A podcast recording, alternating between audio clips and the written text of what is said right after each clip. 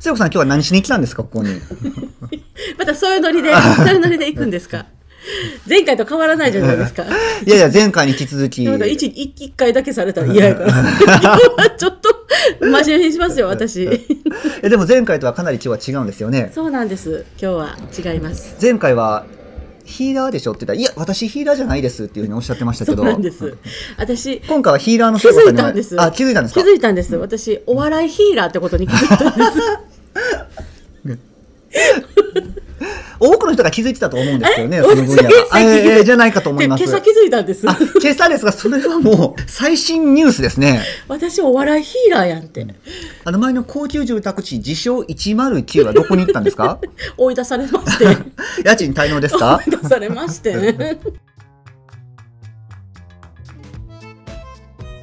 ワールド・オブ・グレイト・ヒーラーズ世界中のヒーラーに会いに行こ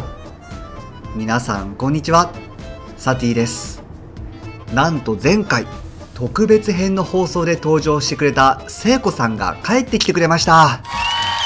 いや正確に言うと帰ってきちゃったが正しい表現かもしれません前回放送の種取り人のかなちゃんが一番大好きな放送だと言ってくださった梅村聖子さんだからきっとすごい人なんだって期待を膨らませているそこのあなたもしかしたらここで引き返した方が良いのかもしれませんよこれまでのそうそうたるメンバーを差し置いて聖子シーズン2が始まってしまったのですが一体どうなってしまうんでしょうかすみません僕サティもこの聖子さんの前ではどうしても関西弁の素のサティを出さないわけにはいかず終始関西弁が飛び交いますが標準語では不適切と言われる表現や言葉が出たりしてもそれは関西弁独特の深い意味を持つ表現や言葉ですので決してその通りの意味で受け取らないようにお願いいたします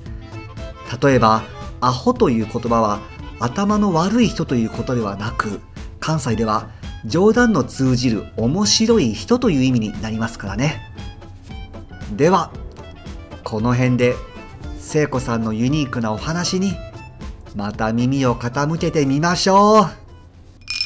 うもうね。どうしたんですかなんかあの、リノベートをするという。でもね、うん3ヶ月分うんの家賃を払わないとダメなんです。追い出す方は。おそうなんやそうなんです。で、うち、まあ一応1300ぐらいだったので、うんうん最初に2700ぐらいくれたんですね。2ヶ月ぐらい前に。うん追い出される2ヶ月ぐらい前に。うんうんうんで、最後の1ヶ月分は出てから払いますってことで、くれてたんです。うんうんだから1300ぐらい返ってくるのかなと思ったら、んななななんと、